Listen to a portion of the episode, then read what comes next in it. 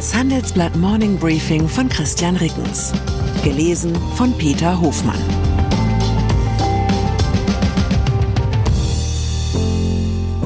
Guten Morgen allerseits. Heute ist Dienstag, der 4. April 2023. Und das sind unsere Themen. Großer Auftritt. Trump vor Gericht. Neuer Anlauf. Lindners Gründergesetz. Steiler Absturz. Richtungsstreit im deutsch-russischen Forum. Nach einer kurzen Unterbrechung geht es gleich weiter. Bleiben Sie dran. Wie navigieren Deutschlands Top-Vorständinnen durch die aktuell schwierigen Zeiten? Hören Sie es selbst bei der Female All-Star Boardroom Session am 14. Mai. Mit dabei Maria Ferraro von Siemens Energy, Viktoria Osatnek von E.ON, Sopna Suri von RWE Generation und Antje von Dewitz von Vaude. Wir sprechen mit Ihnen über die Stärkung der Wirtschaft, das politische Klima und die geopolitischen Krisen. Seien Sie dabei, femaleallstarboard.de. Donald Trump. Wenn die These stimmt, dass es sich bei Donald Trump um einen pathologischen Narzissten handelt, dann hat er heute einen Tag ganz nach seinem Geschmack vor sich. Endlich dreht sich mal wieder alles um ihn, ihn, ihn. Dass der Nachrichtensender Fox News sogar live übertrug, wie sein Gepäck aus dem Privatjet ausgeladen wurde, mit dem Trump nach New York geflogen war, dürfte genau seinen Vorstellungen entsprechen. Falls es irgendjemand noch nicht mitgekriegt hat, heute muss der Ex-Präsident vor einem Strafgericht in Manhattan zur Verlesung einer Anklageschrift gegen ihn erscheinen. Und ja, es ist das erste Mal, dass ein ehemaliger Präsident der USA angeklagt wird. Es ist Rechtsexperten zufolge allerdings unwahrscheinlich, dass Trump für die ihm zur Last gelegten Schweigegeldzahlungen an einen Pornostar zu einer Gefängnisstrafe verurteilt wird. Die droht ihm viel eher wegen mutmaßlicher Versuche, die Präsidentschaftswahl 2020 zu manipulieren. Die Ermittlungen dazu laufen parallel. Vor allem für Trumps innerparteilichen Rivalen Ron DeSantis kommt Trumps Aufmerksamkeitsschub zur Unzeit, wie unsere Washington-Korrespondentin Annette Meiritz analysiert denn er macht den Vorwahlkampf unberechenbar und ebenso dessen Ergebnis. Trump könnte in zwei Jahren im Oval Office sitzen oder in einer Einzelzelle. Zumindest politisch sind die USA ab heute tatsächlich das Land der unbegrenzten Möglichkeiten. Start-ups die Ampel und die Start-ups, das war von Tag 1 an eine komplizierte Beziehungskiste. Vergangenen Juni legte Wirtschaftsminister Robert Habeck eine Strategie vor, um Wachstumsunternehmen zu fördern. Damals lobte Start-up-Verbandspräsident Christian Miele die richtigen Schwerpunkte. Doch der Honeymoon war schneller vorbei als eine Ehe von Liz Taylor. Wenige Monate später warfen Vertreter der deutschen Gründerszene der Bundesregierung in einem Brandbrief vor, durch Untätigkeit die Zukunft des Start-up-Standorts Deutschland zu gefährden. Nun folgt der nächste Anlauf der Politik. Bundesfinanzminister Christian Lindner will Start-ups mit einer Reform der Mitarbeiterbeteiligung stärken. Demnach soll für diese Firmen, wenn sie Mitarbeiter am Unternehmen beteiligen, künftig ein deutlich höherer Steuerfreibetrag gelten. Die Rede ist von 5000 Euro pro Kopf statt wie bisher 1440 Euro. Lindner will auch das in der Start-up-Szene viel kritisierte Dry-Income-Problem lösen. Dabei müssen Mitarbeitende Firmenanteile versteuern, bevor sie sie zu Geld machen können. Von allen Vorteilen sollen künftig mehr Start-ups profitieren, die Grenzen für die Zahl der Mitarbeiter, Alter und Umsatz der Firmen werden angehoben. Laut dem Gesetzesentwurf entlastet die Reform die Start-ups um gut 1,3 Milliarden Euro pro Jahr. In Kraft treten soll sie Anfang 2024. SPD-Fraktionsvizin Verena Huberts nannte das Vorhaben einen Durchbruch. Auch Verbandschef Miele wirkt einigermaßen zufrieden. Der Gesetzentwurf geht allem Anschein nach in die richtige Richtung.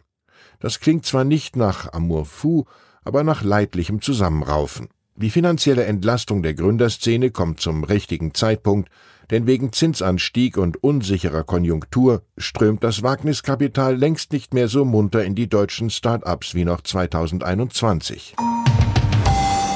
Wirtschaftswachstum Weltweit verlangsamt sich das Wirtschaftswachstum, nur in Asien zeigt der Trend in die andere Richtung. Das geht aus der Konjunkturprognose Asian Development Outlook hervor, die die Asiatische Entwicklungsbank an diesem Dienstag veröffentlichen will. Demnach erwarten die Volkswirte der Bank für dieses Jahr eine Zunahme der Wirtschaftsleistung in Asien um 4,8 Prozent, verglichen mit einem Plus von 4,2 Prozent im Vorjahr. Damit unterscheidet sich Asiens wirtschaftliche Entwicklung immer stärker vom Rest der Welt. Die Organisation für wirtschaftliche Zusammenarbeit und Entwicklung OECD hatte im März prognostiziert, dass die globale Wachstumsrate in diesem Jahr auf 2,6 Prozent fällt. In der Eurozone dürfte das Wachstum laut internationalem Währungsfonds gar von 3,5 auf 0,7 Prozent fallen. Deutsch-Russisches Forum, wo wir gerade beim Thema Absturz sind. Das Deutsch-Russische Forum war einmal die wichtigste Plattform für den Austausch zwischen den beiden Ländern, eine Art Atlantikbrücke nach Osten. Zur hauseigenen Veranstaltung Petersburger Dialog kamen früher Bundeskanzlerin Angela Merkel und Russlands Präsident Wladimir Putin. Mit dem russischen Überfall auf die Ukraine endete der Austausch jäh. Ein Viertel der ehemals 500 Mitglieder hat dem Verein seitdem den Rücken gekehrt. Die übrigen streiten erbittert über die zukünftige Ausrichtung weiterhin mit Russland das Gespräch suchen oder sich abgrenzen. Das zeigen interne Dokumente und Protokolle, die dem Handelsblatt vorliegen. EY. Vor schweren Zeiten steht auch EY. Zwei Jahre Wettbewerbsverbot im Börsensegment wurden den einstigen Wirecard-Wirtschaftsprüfern durch die Aufsichtsbehörde APAS auferlegt. So harte Sanktionen gab es noch nie. Handelsblattreporter Bert Frönthoff berichtete frühzeitig über diese Strafe. In unserem Leitartikel schreibt er nun von der Hoffnung, dass Verfehlungen wie im Fall Wirecard bald durch Technologie verhindert werden könnten. Mit dem Einzug von künstlicher Intelligenz werde bald eine Vollprüfung von Unternehmen möglich sein, schreibt Fröndorf. Die Prüfer müssten sich also nicht länger auf Stichproben verlassen. Wer weiß, vielleicht hätte eine Maschine die Unstimmigkeiten bei Wirecard viel schneller erkannt als die Menschen. Denen war das, warum auch immer, lange nicht gelungen. Personalwesen. Erinnern Sie sich noch an den Film Up in the Air von 2009?